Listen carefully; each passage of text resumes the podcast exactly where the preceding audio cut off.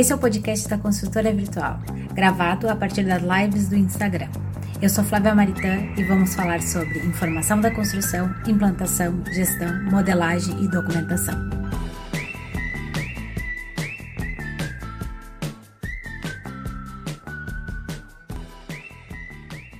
E aí, Marcelo, muito obrigada. Imagina, é um prazer tê-lo tê-lo aí para um, um bate-papo. É, acho que, que, é, que vai ser muito, muito legal essa, essa nossa conversa aí. Uh, a ideia das lives é realmente fazer um bate-papo sem, sem muita pauta e deixar rolar, a galera participar ali também. E Fantástico. depois ele vira um podcast básico, assim, do que, do que a gente conversou. Que Marcelo, legal. quer se apresentar aí para a galera? Para falar um pouco de ti, como tu tá, onde você tá, o que, o que faz e Boa. acho que só para a gente introduzir o assunto. Claro, bom, meu nome é Marcelo Rosbach, né? É, eu tenho um site e um grupo muito famoso de BIM, né? Que é o Aprenda BIM, talvez aí um dos grupos que a gente mais fomenta o BIM através dele, né? Esse grupo acabou virando uma empresa de consultoria do, de BIM, né? Então, assim, essa consultoria a gente já tem até experiência internacional com ela. É no Paraguai, mas é uma Uau. experiência internacional, né? Com certeza, com certeza. Bom, é, além de consultor BIM, é, nessa área aí de relacionada ao BIM, eu também sou beta tester de algumas soluções. Então, assim, sou beta tester do, do Algin, que teve com você aí já há umas semanas, né? E uhum, também sou beta tester do Orça Fácil, uma outra solução bem ah, interessante. Ah, legal! Isso, Muito do Unreal também, o Unreal Ducksmith, que é um link que existe entre o Revit e essa parte mais gráfica, né, também bem interessante. Uhum. É, Olha, bom, legal. disso, muito legal. Sou vice-presidente da Câmara BIM São Paulo, é, não, vice-presidente de marketing da Câmara BIM Nacional e presidente interino da CEBIM São Paulo. Olha, que bom saber. Estamos à procura dessa pessoa. Oh, muito bom. Vamos que vamos. eu também tenho assim, empresa nesse segmento, né, relacionado ao BIM. Além disso, por exemplo, eu tenho é, uma empresa que chama Octo, que ela faz realidade aumentada, virtual, utilizando essa tecnologia BIM para como base para modelagem, né? Uhum. Eu também tenho a Solution Elevadores, que agora a gente está entrando com uma área de gestão de facilities, que é bem interessante. É, a gente está fazendo modelagem as-built, entregando através de um, ah, um, software que a gente tem, que a gente desenvolveu um aplicativo para geração de OS. Então, eu tenho essa empresa também. E aí, já minha, minha, minhas experiências mais antigas, que, que eu sou assim, proprietário da Evolui Mais, né, que é uma empresa de treinamento, já está há 20 anos no mercado. E, além disso, sou professor e coordenador do IPOG, de alguns cursos. Né? Então, sou professor no Master BIM e coordenador, é, e mais um outros, e coordenador do curso de gestão de facilities pelo IPOG. Então, legal. É bom, legal. Um mini currículo aí. É, só, só isso, né? Quantos filhos? Quatro, mais ou menos, Quatro aí pai em tempo integral. mais, mais dois gatinhos, os cachorros eles descansaram das crianças, faleceram esse, esse ano, descansaram, estão no céu. tá bom, tá bom. Ó, o pessoal está perguntando que horas que você dorme, porque realmente então... é, é muito legal, é muito legal. É. Não, eu acho que com certeza, é, acho que esse trabalho que tu vem fazendo já há anos, esse grupo que tem da Aprenda BIM, é um grupo super sólido e que, e que faz esse papel né, da divulgação, de, de, de tentar fazer com que as coisas funcionem realmente para quem está entrando e quem está querendo aperfeiçoar. Exatamente. Marcelo, o, o, nosso assunto, na verdade, a nossa ligação, ela, ela serve para a gente comentar um pouco sobre a questão de documentos do BIM, né? É, chamei um pouco assim, porque, na verdade, podem ser várias coisas envolvidas, Sim. tanto documentos mais de contrato Sim. e mais burocráticos. Sim como a, a próprio, o próprio documento de projeto em si, né? Uma planta, um corte, o próprio modelo e, e, e tudo isso. Então, uh, eu queria que tu começasse falando uh, sobre isso de uma maneira geral, que documentos são esses, é, como que tu entende eles, onde é que eles estão, quem faz, quem não faz, né? e a gente começa a debater aí. Bom, vamos lá. É, eu vou falar um pouco da experiência é, e daquilo que nós utilizamos na minha empresa de consultoria. Né? Eu gosto de salientar Legal. isso bem, é, porque no BIM nós temos muita, ainda nós temos tudo informação. Né? O BIM está sendo construído agora. Sim. Né? Por mais que esteja aí desde 74, uhum. a gente sabe que é, essa adaptação ao mercado nacional, inclusive, está acontecendo a pleno vapor. Né? Então, assim, o que uhum. acontece? Na minha empresa, como que eu enxergo isso tudo? Né? Inicialmente, normalmente existe a figura de um cliente. Então, pode ser uma construtora, pode ser uma empresa de projetos e etc. Então, eu tenho lá a figura do meu cliente. E esse cliente, ele vai para o mercado para buscar uma consultoria BIM, porque ele quer colocar o BIM em prática. Então vamos imaginar lá a figura uhum. da construtora, e essa construtora sai correndo atrás de várias consultorias. Né? E a gente sabe que as construtoras têm que tomar um cuidado extremo, porque tem muito paraquedista nesse meio, e muito mesmo.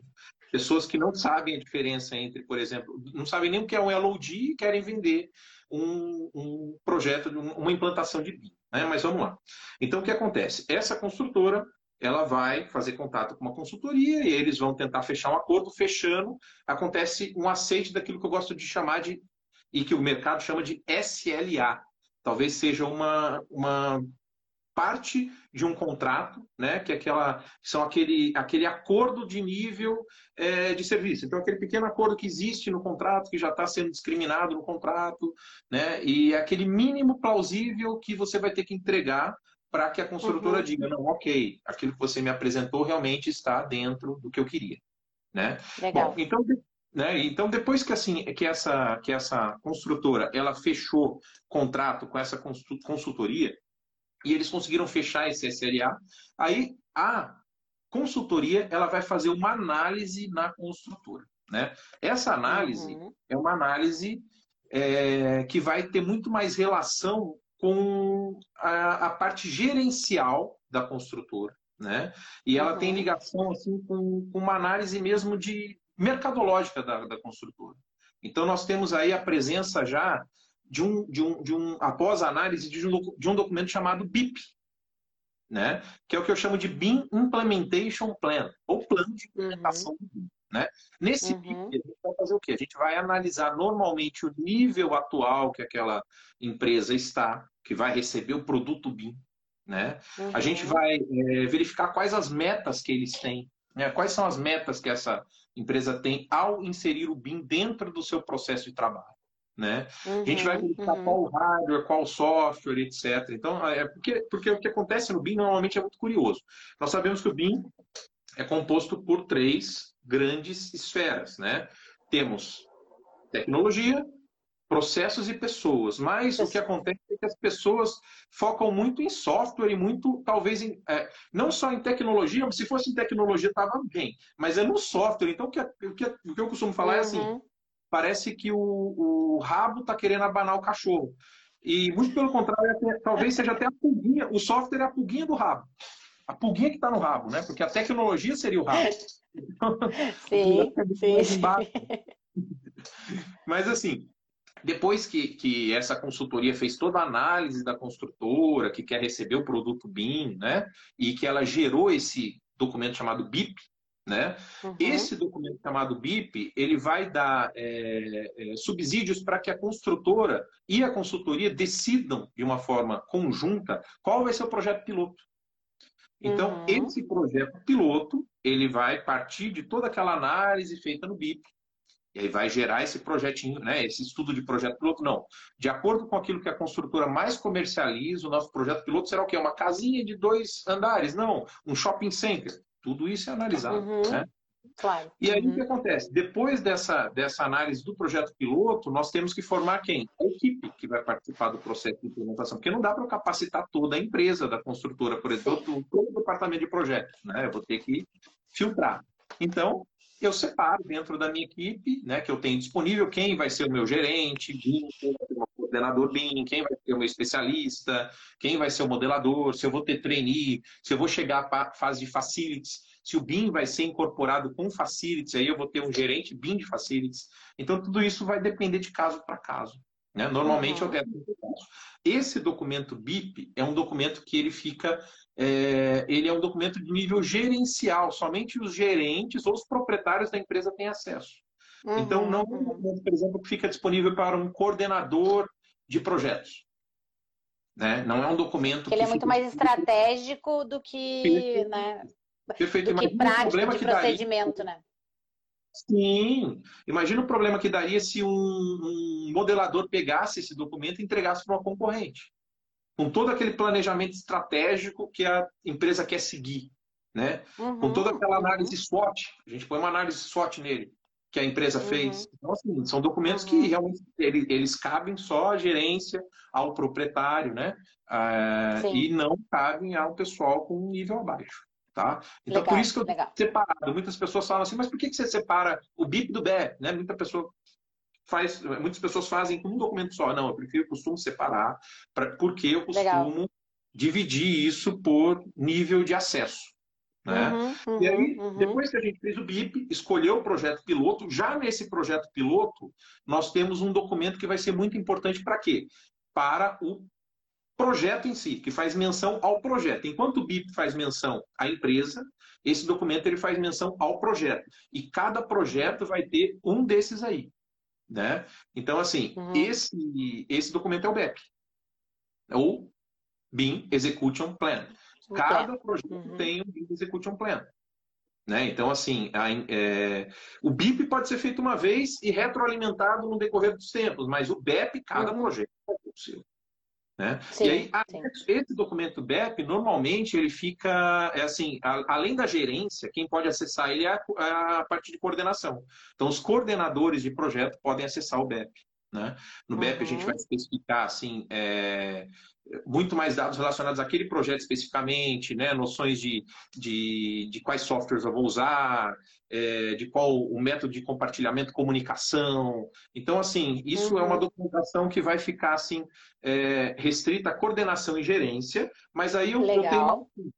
Qual que é a lacuna que eu encontrei? Como que eu vou fazer com que os meus modeladores tenham acesso a essa informação sem ter que pegar o meu BEP? Porque no meu BEP ainda contém alguns dados que são restritos à coordenação. Por exemplo, o meu modelador, vou citar um exemplo, ele não pode ter, por exemplo, no meu, na minha empresa, acesso a todos os dados de quem faz projeto para mim.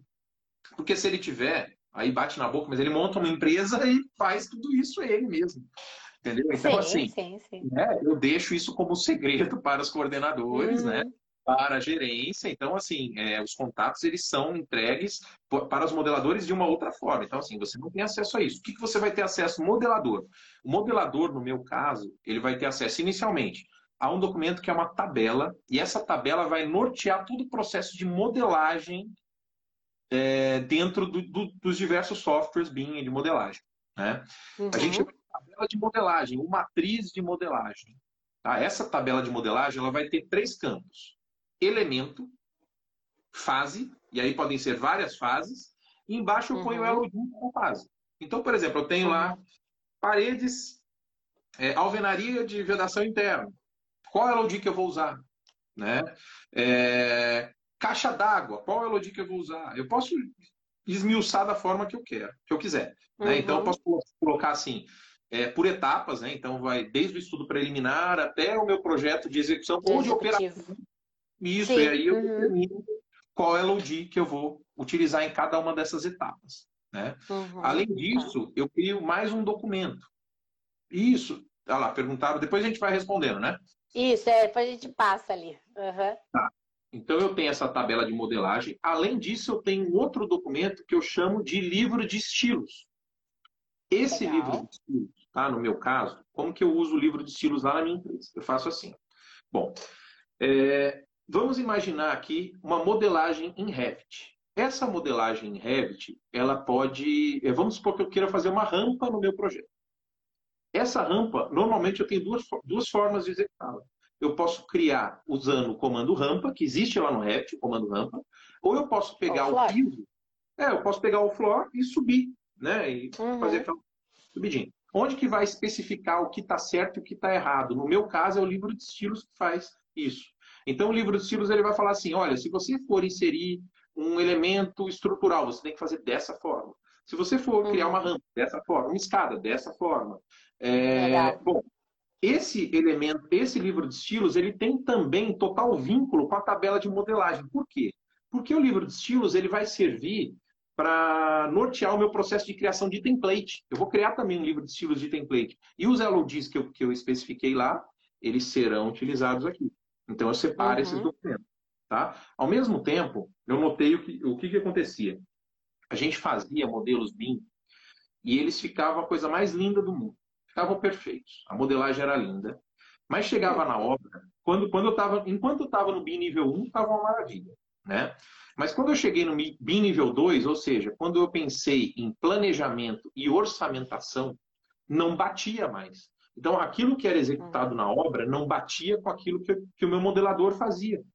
Então, a gente pensou, meu Deus do céu, o que está acontecendo? A gente parou para pensar e falou, peraí, Marcelo, você está comprando template da internet para usar? Não tem como.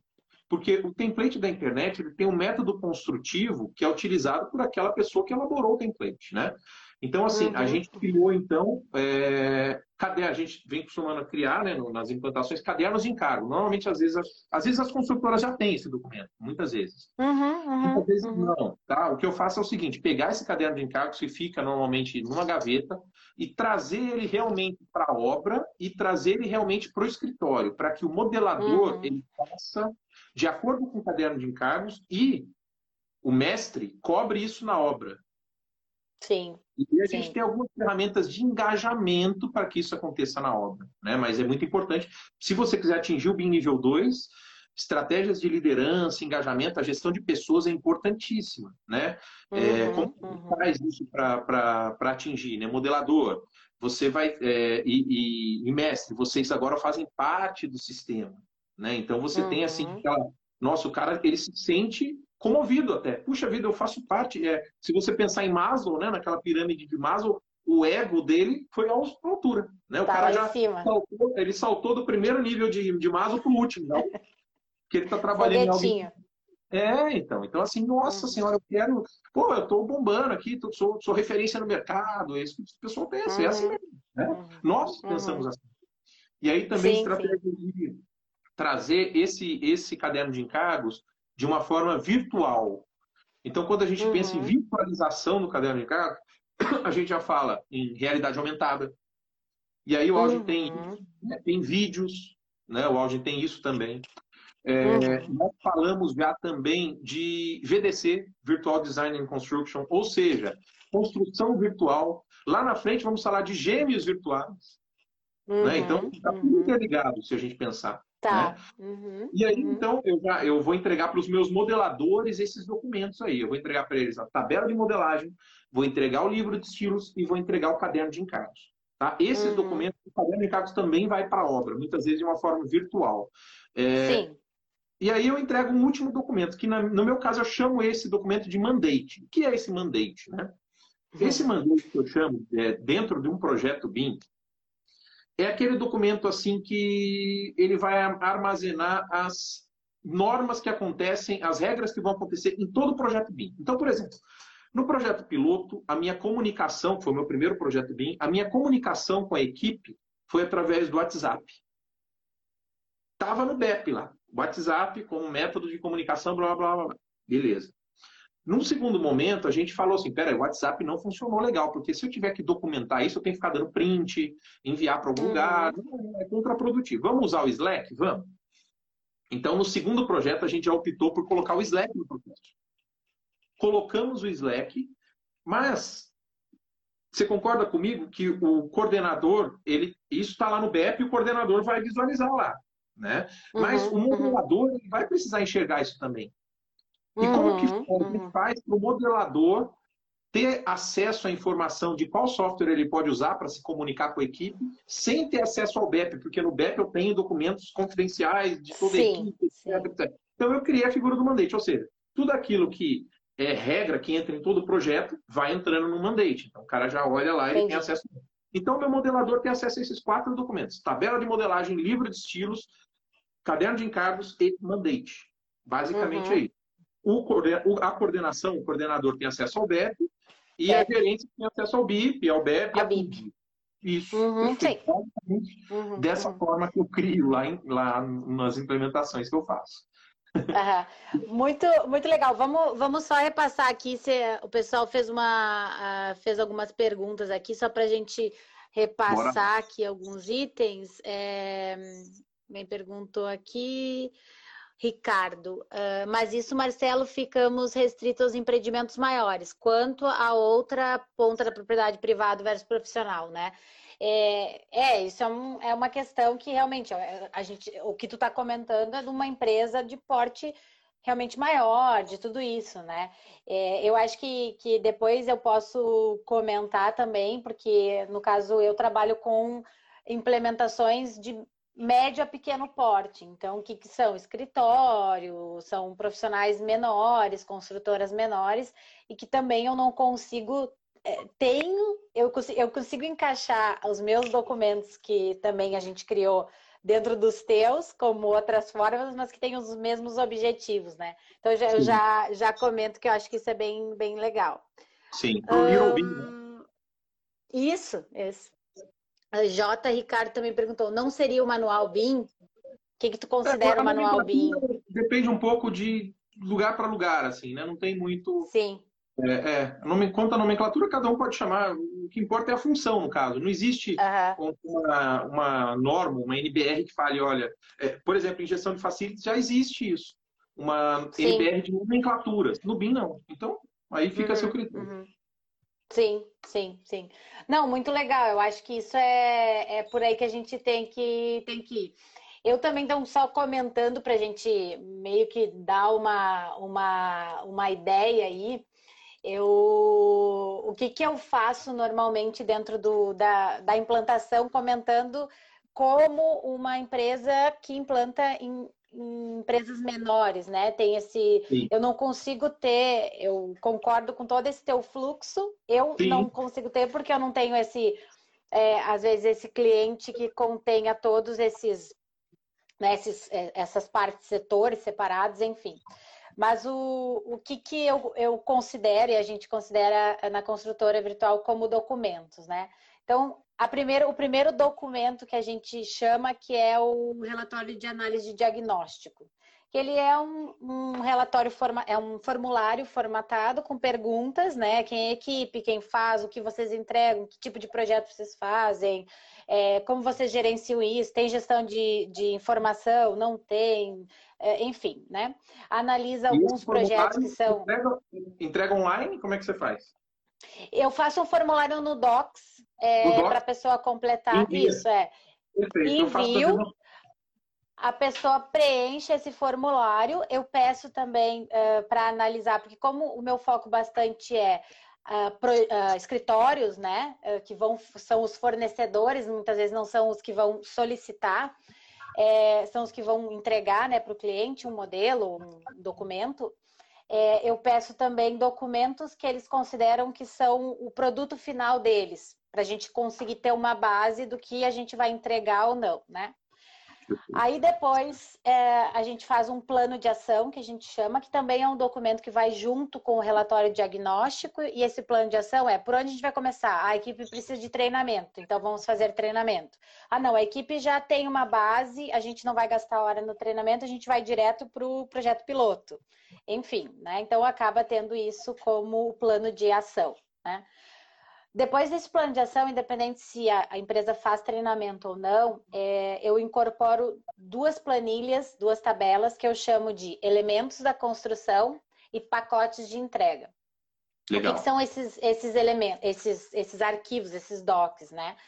São é, uma listagem de quais são os elementos que eles consideram que eles modelam. Então, a arquitetura modela o quê? Parede, porta, janela. Ah, é um escritório de estrutura. Então, pilar, viga considerando os elementos da arquitetura. Então, eu chamo isso de tabela de elementos da construção, onde a gente lista eles e qual é o objetivo deles. Uh, por exemplo, eu quero saber a, a, quantidade, eu quero saber a informação, eu quero saber o fornecedor, quais são os Sim. parâmetros que eu quero desses elementos Independente se eu vou tirar isso em tabela, em etiqueta, não vou tirar, apenas vou entregar o um modelo, o que, que eu vou fazer, né?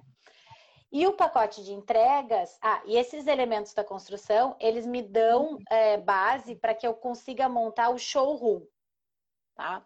Porque eu vou ter uma listagem dos elementos eu vou tirar essa listagem dos elementos e vou formatar um outro documento que eu chamo de showroom.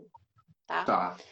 Depois eu tenho o pacote de entrega. O que, que é o pacote de, de, entrega? Os pacotes de entrega. É que produtos eles entregam em determinadas fases, ou se eles não entregam por fase. Ah, a gente entrega uma planta de cada pavimento, uma de piso, uma de forro, basicamente, né? Ampliação de ambientes, tal. faz uma listagem disso. Imaginem que fase isso é entregue e qual é o nível de desenvolvimento e informação que eu tenho que é, atribuir a isso, né? Checklist, cota, não cota, bota etiqueta, não bota etiqueta, essas coisas. Perfeito. E esse pacote, esse documento de pacote de entrega, ele vai me dar suporte para eu criar o template. Tá. Estou falando Perfeito. de software de, depois, sim, tá? Sim, então, perfeito. quando eu tenho esse, esse template, o que, que é o template eu considero, eu considero? O template eu considero um arquivo que só tem um browser organizado ou um sim. seletor de vistas organizado que vai me auxiliar e templates pré-formatados, né? Então, a template para fazer uma planta de fogo, template para fazer uma planta de, sei lá, né? Já formatadinho ali. Isso, modelo de vista, tá? E então esse é o primeiro, é o primeiro campo que a gente tem.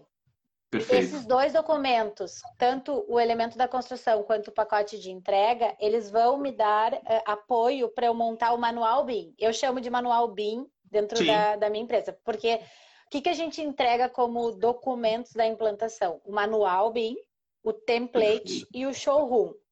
Certo. Dentro do manual, o que, que eu tenho? Todos os, eu tenho boas práticas e procedimentos que a pessoa tem que fazer para modelar, né? Sim. E aí, o que, que eu fiz? Eu dividi. Isso. Só que o que, que eu fiz? Eu peguei todas as ferramentas do software, vamos dizer que eu estou implantando o Revit. Tá. Eu faço dividido em assuntos é, qual, o que aquela ferramenta serve para o cara fazer. Então, por exemplo, primeiro, o primeiro item que eu chamo é planejamento. Quais são as ferramentas que o cara tem que usar para planejar o modelo? Tem que criar nível, tem que organizar o set, ele tem que fazer não sei o quê. Sim. Depois, colaboração e integração. Que, quais são as ferramentas que ele usa para fazer isso? Depois, modelagem. Aí na modelagem eu faço fichas de elementos. Como é que eu modelo parede? O que, que eu tenho que cuidar? O que, que eu não tenho que cuidar? Sim. Que é mais ou menos aquilo que tu falou. Eu faço com piso ou faço com rampa? Né? Sim, então, perfeito, perfeito. Isso aí. Aí depois eu tenho quais os tipos de vista que eu tenho dentro do software e para que, que eu gero essas vistas, né? Certo. Depois, elementos de documentação. Quais são os elementos que eu uso para documentar e gerar as plantas documentadas? Cota, texto, etiqueta, não sei o que, não sei o que. Sim. Controle de visibilidade gráfica e de visibilidade, que é como eu desligo uma coisa, como eu é, dou graficação para aquela coisa, quais são as ferramentas que eu posso utilizar. Perfeito. Depois eu tenho edição e modificação, que são as ferramentas de edição e modificação. Então, assim, Sim. esse é o manual consolidado Sim. que vai, né, esses itens vão consolidar esse documento manual. Perfeito. E basicamente é, é isso. Eu chamo de livro de estilos, isso. É exatamente isso. o que eu chamo de livro. É perfeito. Ótimo. Legal. E na verdade o que acontece? A gente vai uh, aplicando em cima de um projeto piloto e vai uh, formatando as boas práticas, né? Perfeito. Então, esses são os, os eu acredito que respondo um pouquinho ali a, a, o Ricardo, que é uma o show é as bibliotecas. É a biblioteca, ah, só a biblioteca. Tá, Isso. e aí você Porque eu não, eu não considero as bibliotecas dentro do template, tá? É um jeito ah, de, tá, de cada entendi. um. Tá. Isso. E aí o Ricardo perguntou assim: eu fecho tudo no manual, eu não acabo não tendo, porque depois aqueles outros documentos lá, o elementos da construção e o pacote de entrega, eles vão para dentro do manual como anexo. Porque, mas achei bem interessante que tu falou de separar por hierarquia, né, de quem acessa ou quem não acessa. Muito importante. É, isso, né? é, isso é bem legal. É, porque é assim. Um pouco... É, eu vejo que assim, é, isso, esse, esse tipo de separação ela cria um sentimento interessante dentro da equipe. Uhum. Que é, uhum. é, normalmente, quando a gente vai fazer implantação, nós somos liderados no processo top-down pelo dono da empresa. Né? E nós exercemos essa liderança top-down em quem? Nós exercemos essa liderança top-down é, na equipe que vai participar da implantação do BIM. Né? E qual a influência? É, essa, essa equipe de implantação que vai colocar o BIM em prática, ela exerce sobre a gente uma influência. Com essa, uhum. essa separação de níveis, essa influência é muito mais perceptível. E, e essa uhum. equipe vai ficar mais motivada a usar o BIM para exercer essa influência. Porque é uma forma dela falar, uhum. nossa, eu estou influenciando a minha empresa, aquilo que eu faço está realmente é, tomando outra proporção. Antes eu era um, mestre de obras e agora eu não, eu sou um mestre de obras, mas o meu, o meu cargo tem total relação com a gestão lá em cima, porque eu exerço uhum, influência. Uhum. Né? Então é o que a gente chama, fala assim, que é o, é o bottom-up, uhum. é, muito importante na assertividade do BIM, enquanto uhum. que o processo de implantação do BIM, ele sempre ocorre top-down. Então, o top-down existe, sim, mas o bottom-up é importantíssimo. Sem ele, você é. não tem assertividade no BIM.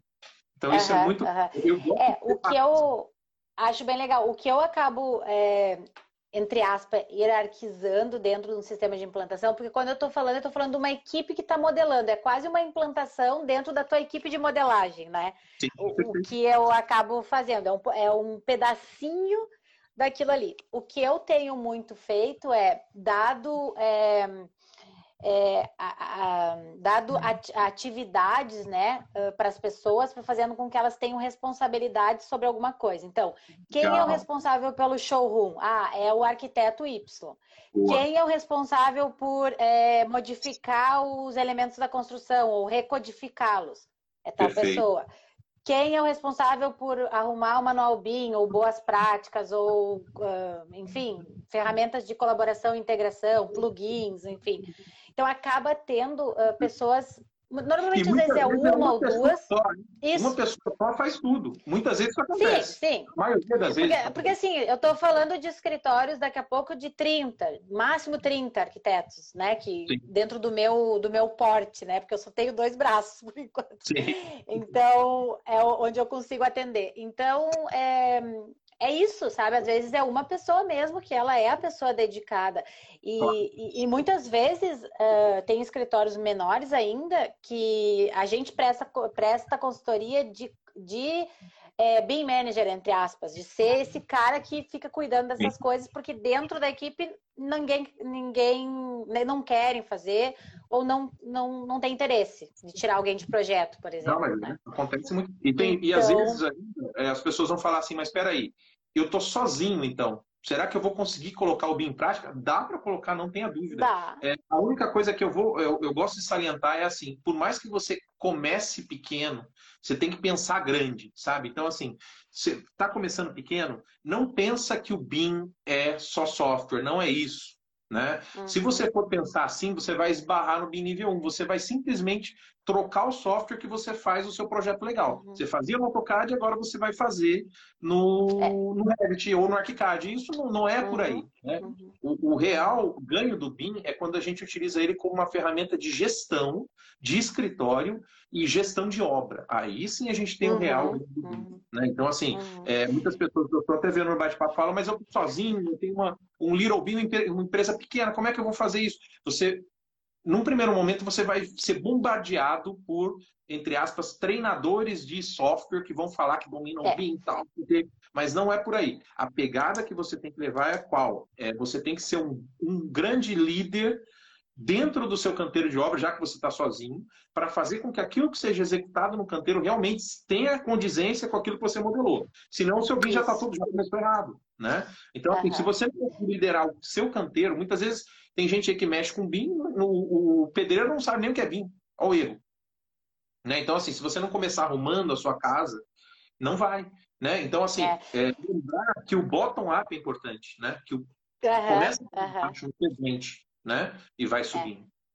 É. Não é isso? E é muito, é muito interessante porque normalmente o que, que eu faço né? nesses elementos da construção, eu não estou pensando só no, na, no escritório da arquitetura. Normalmente eu faço o seguinte: a construtora tá. Porque normalmente acabo trabalhando para escritórios que trabalham para a construtora. Então vamos, vamos primeiro pedir uma coisa. Vamos ver com eles quais são as informações que eles precisam desses elementos. Será que vocês estão colocando as informações que eles realmente precisam?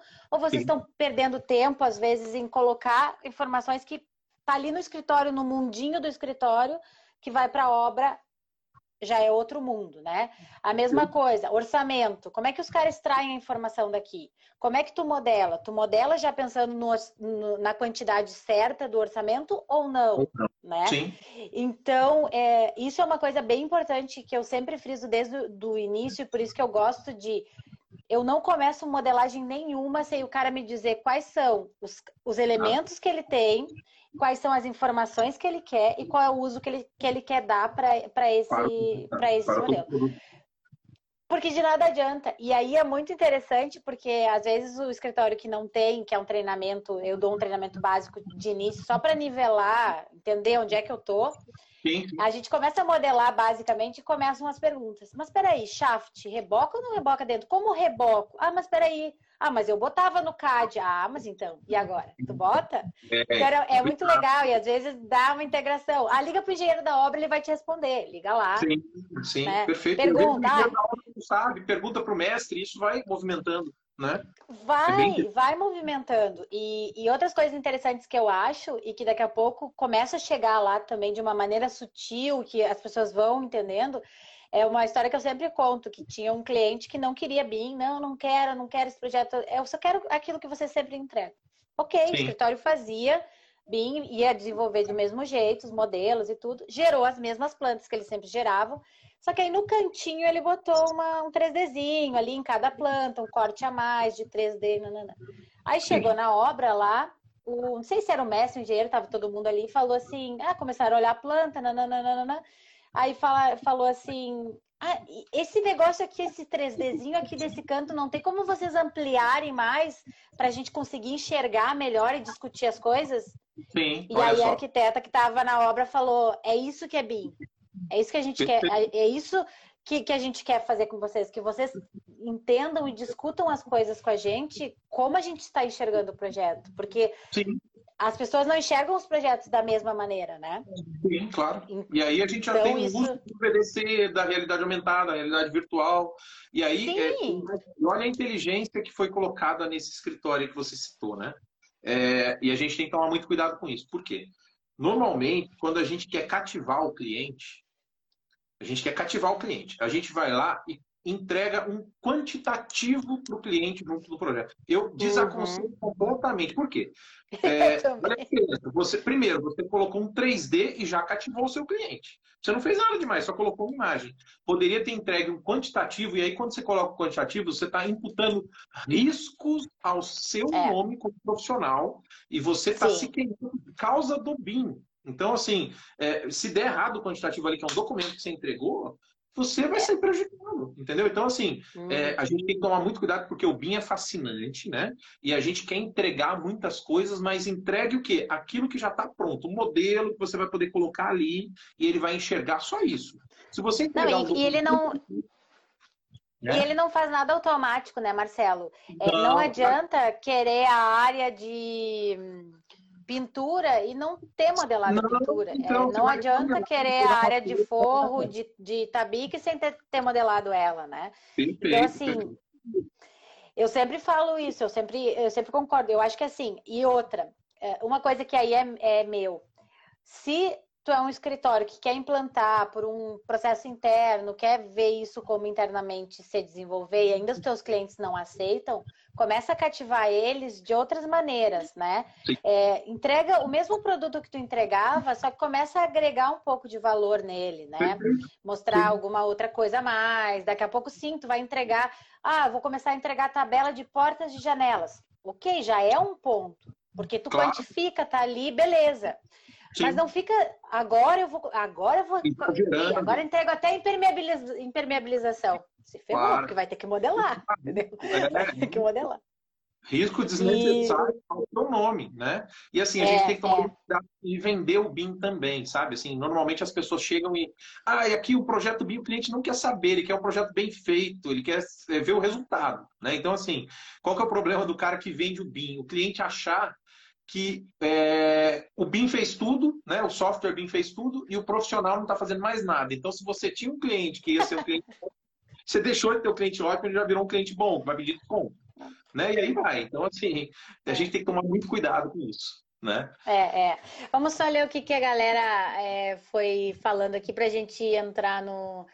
Uh, uh, o Rui botou por isso, uma coisa aqui.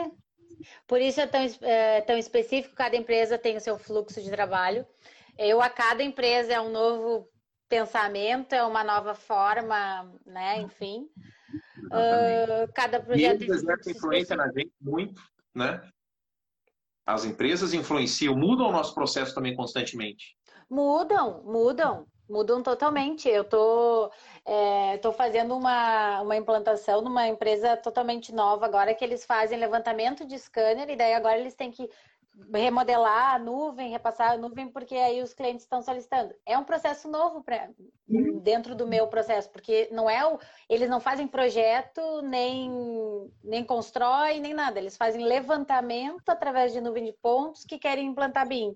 Né? Então, é novo. É, é novo né? é, e perceba, eu, eu dei aula para uma é, dona de uma construtora em São Paulo que ela é especializada em obras fest, assim, por exemplo, é, lojas americanas, é, Casas Bahia, é, uhum. Drogaria São Paulo, então é aquilo lá, a, a, o projeto e a obra. Então, dois é, assim, duas semanas para entregar isso aqui. Ó. Como que você vai colocar o BIM? Então, nesse caso, o BIM que eles querem mirar já é, não é com objetos paramétricos, é o próprio projeto paramétrico. E aí a gente já tem o Forge, né? Que você vai uhum. pegar, vai pegar, vai puxar e ele mesmo já vai gerar um projeto paramétrico. Então a pegada já é outra, já é um BIM é. Ainda, né? Então assim, tudo vai é, de analisar e, e o BIM tá aí para todo mundo. É, algumas pessoas vão inserir mais gestão de tecnologia, outras mais de processos, outras mais de pessoas e de acordo uhum. com aquilo que você precisa. Mas o BIM uhum. cabe em todos os lugares. Uhum. É, o próprio trabalho que eu desenvolvi com o Juan também antes da, do Algin, que é na Pauluse, a gente desenvolveu a biblioteca deles, né? O, o showroom da, de blocos e tudo. Foi um trabalho de quase um ano que a gente ficou em cima, porque não é só desenvolver o bloquinho.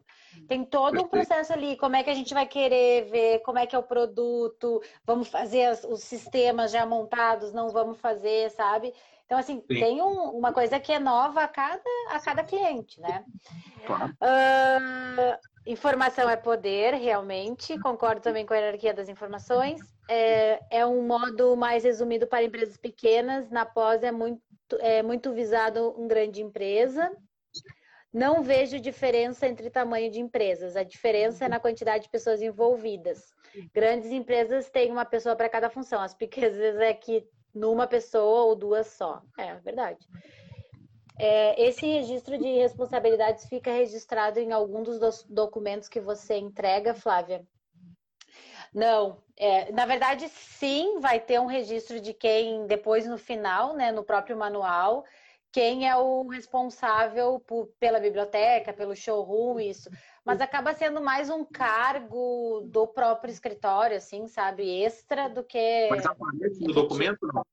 Por exemplo, na não, minha tabela de modelagem, eu escrevo. Tem um campo que eu chamo de MEA, que é o autor, MEA, é o autor daquela família. Uhum. Então, se tem algum problema, eu vou lá.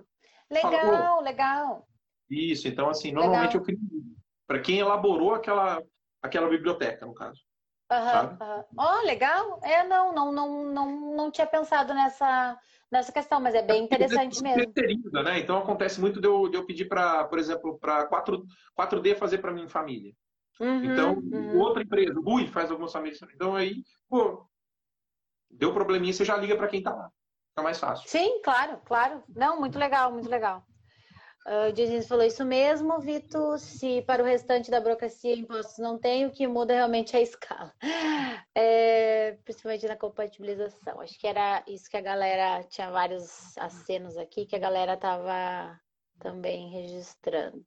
Por, por trás de qualquer software ainda tem o profissional, não é mágico. O software dá informações baseadas nos inputs. Se foram errados ou incompletos, a culpa não é do software. Isso aí. A Hack perguntou, Marcelo, como você atua na tomada de decisões? Quais ferramentas são, serão incorporadas ao fluxo da construtora? Você chega a apresentar mais de uma solução, avalia custos, etc? Ah, isso é muito importante. É, então, na verdade, assim, uma construtora, ela está querendo o custo, só isso. É, ela quer saber o custo e quanto ela vai ganhar. Ela é bem clara, né? É, na tomada de decisão, normalmente a gente faz isso em conjunto, a gente usa comparativos no Excel mesmo, tá? Monta uma apresentação muito bem feita em PowerPoint, ou Prezi, ou algum outro local, tá? É, bom, isso é para vender ideia, né? Normalmente eu faço, vou até falar aqui o que eu não devia falar, mas a gente faz uma pedalada fiscal para vender o BIM. O que, que, é, que, que é essa pedalada fiscal? Vamos fazer o impeachment para mim. A pedalada fiscal é a seguinte, estou até fazendo assim com a mãozinha. É, bom, se eu for vender o BIM, normalmente um processo de implantação, implementação do BIM pode chegar a custar aí 250, 200 mil, 300 mil reais para uma construtora grande, tá? Se eu chegar com esse valor, eles vão me expulsar. Simples assim. Então, falar, que isso, tá louco? Vou gastar 300 pau, eu não vou já gastar nunca isso. Nunca, meu filho. Pode ir embora, né? E aí, é, no, o melhor dos mundos para a implementação do BIM, qual que é? Você pegar o projeto piloto como um projeto que já foi executado por aquela construtora. Um projeto que já está finalizado. Esse é o melhor dos mundos, é aquela construtora boazinha, que aceita tudo, que não até hoje eu não peguei. É, e aí, por que, que eu falo que eu faço pedalada fiscal? Normalmente eu pego uma, um projeto que está em curso, mas está no começo. Esse projeto vai ser o meu projeto piloto. Eu assumo o risco de, se der uma merda grande, eu me ferro, me queimo.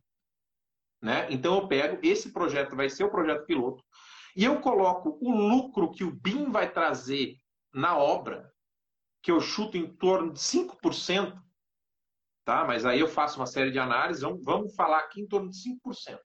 Né? Eu coloco esse valor na planilha como recebível. Então, ou seja, o próprio BIM já vai se custear vai Mas é, um, é, algo que gera muito risco para o meu nome, mas acontece. Mas fazer o quê? Se não for assim, eu não consigo fechar. Tá? Então, é, basicamente. Não, é. Então eu queria é, assim, é. É, eu acho que ela também, ela quis dizer também, eh, você chega a apresentar mais de uma solução no sentido de talvez de implantação de softwares, de soluções de software, eu acho que talvez é, seja sim, isso. Na verdade, assim, eu tento desvincular um pouquinho esse, esse, esse, essa parte de software do processo, sabe? Eu, eu uhum. gosto de chegar já na primeira reunião e falar, olha, o BIM, ele realmente vocês vão ter que ter o quê? Gestão de pessoas muito forte processos muito bem estabelecidos. Os softwares, quais que vocês têm aí? Ah, você tem o qual? Bentley, Autodesk, é, Graphisoft, o que, que você tem? Vamos usar isso que você tem. Não tem? Então vamos analisar qual tipo de projeto que você faz e aí a gente uhum. trabalha em cima. Tá, mas eu gosto muito Não, e até mesmo falando de falando especificamente de construtora, né? É, tem que avaliar se eles fazem projeto internamente também, né? Se eles não Perfeito. só recebem. Então, Perfeito. também é um outro tipo de, de implantação, que não diz respeito Sim. à modelagem, mas diz respeito a saber como. E como, por exemplo, que o ArchiCAD modelaria isso, entre aspas, me entregaria Perfeito. isso, como o Revit me entregaria isso, né?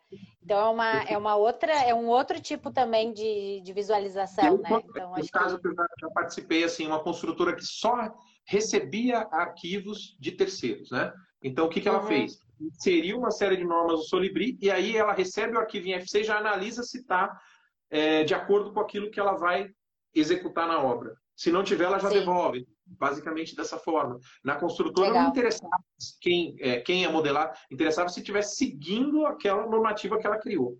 Então, o processo sim, nela sim. foi criado. E aí, voltando aos documentos, normalmente acaba sendo um mandate mesmo, né? A construtora tem que te entregar é, um processo de, de como devo modelar tal coisa. É mais quase um briefing de projeto e de obra misturado ali. É, como eu devo modelar o livro de estilos são muito importantes. O livro de estilos, o caderno de encargos são muito importantes. Porque isso, como o nome isso. ela tudo, né? Ela vai entregar o método construtivo dela, é assim que eu, que eu quero, faça assim. É. E aí o pessoal é. da modelagem vira. Né? É, eu acho que isso é, é o ponto muito é, importante, né? Saber como se constrói, entre aspas, né? Porque nada mais é do que construir digital. Então, se tu construir digital, vai dar certo lá, enfim, né? O problema é que existe uh, Vinícius... construir a mesma coisa, né? Então, é, é. Né? Por isso que cada um é um caso, né? É, então, exatamente. Vinícius, o maior problema é que o contratante não está sabendo contratar e os projetistas estão assumindo responsabilidades não contratadas devido à automatização dos processos e facilidade de inserção no projeto. É. Isso acontece muito. E, e, acontece muito em licitação também. Os, licita os licitadores não estão sabendo formatar licitações, né? Até o se é o Vinícius é. que eu estou ah, Agora, ó, o engenheiro Marcel falou. Como é. se prepara do setor público para o BIM? Então, eu acho que é, eu, primeiro, é, ocorreu uma grande, um grande engano, né? falando que o BIM seria obrigatório a partir de 2021. Não, não é obrigatório. Né? Isso foi uma estratégia de marketing que muita gente usou, mas não, não é obrigatório. Existe uma sinalização é, para que você coloque o BIM dentro do seu departamento, se você é um órgão público ou uma empresa pública. Você quer uhum. colocar o BIM em prática? Sim, eu quero. Então, aí sim, você vai seguir o roadmap do governo federal. Então, você vai seguir o planejamento estratégico que o governo federal fez, é, mas só se o seu órgão, sua entidade, sua empresa pública desejam esse processo agora.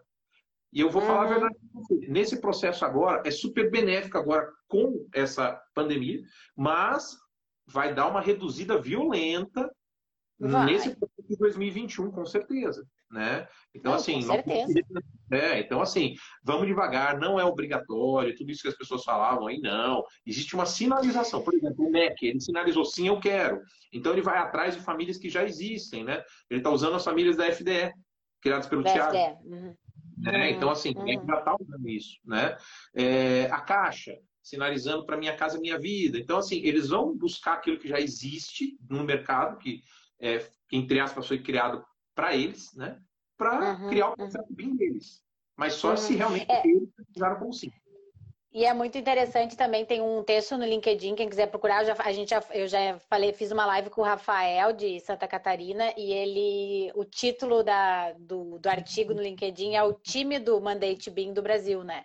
Porque realmente, com aquilo ali, não dá, tá, não, não dá, tá, muito, dá. tá muito pequeno, né? Tá, tá muito, não sei como fazer, né? Ou cada um faz do seu jeito, né? Sim, é então, é realmente, é o tímido, né? Porque, tipo... É tímido, né? sim. E o tímido precisa ser um decreto, né? Decreto não precisa ser seguido.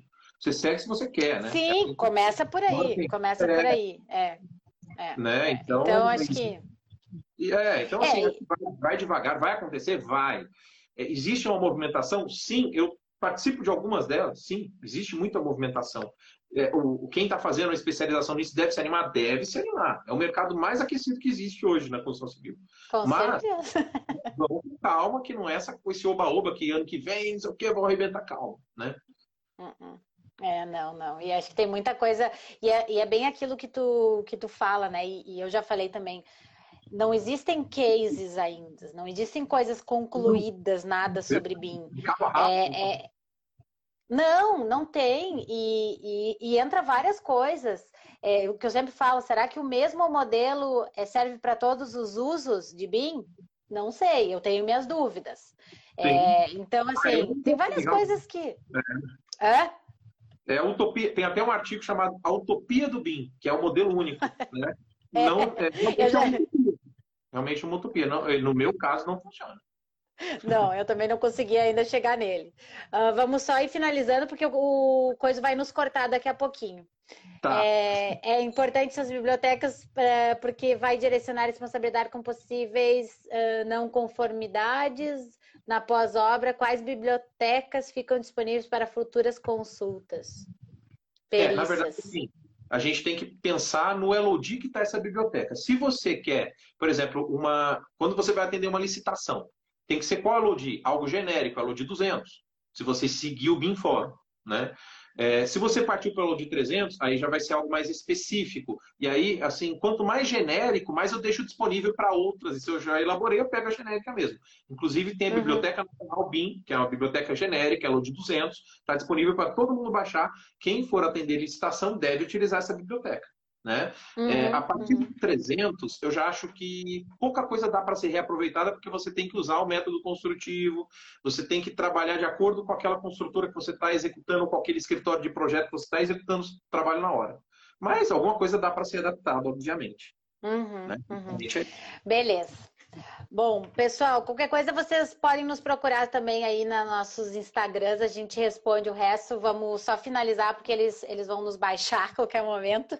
Beleza. É, Marcelo, eu acho que deu para a gente começar o nosso, nosso papo. Acho que a gente tem muito a, a conversar aí. Acho que a tua experiência é muito legal e só tem a, a agregar aí e, e, isso é muito legal. Então, eu só queria te agradecer é, pela disponibilidade aí, por abrir também o teu, o teu processo dos documentos. É, a gente falou só de documentos de, de implantação e de modelagem em si, a gente não acabou entrando em documentos que os modelos podem gerar, né? Que também é um outro assunto, e daqui a pouco pode servir como uma, uma boa live também aí. Perfeito, com certeza. Que seja a primeira de muitas aí. E foi muito isso bom. Aí, isso, isso aí. Obrigadão aí. Galera, valeu. Marcelo, boa noite aí para todo mundo. Tchau, boa tchau. Noite. Tchau. Até mais.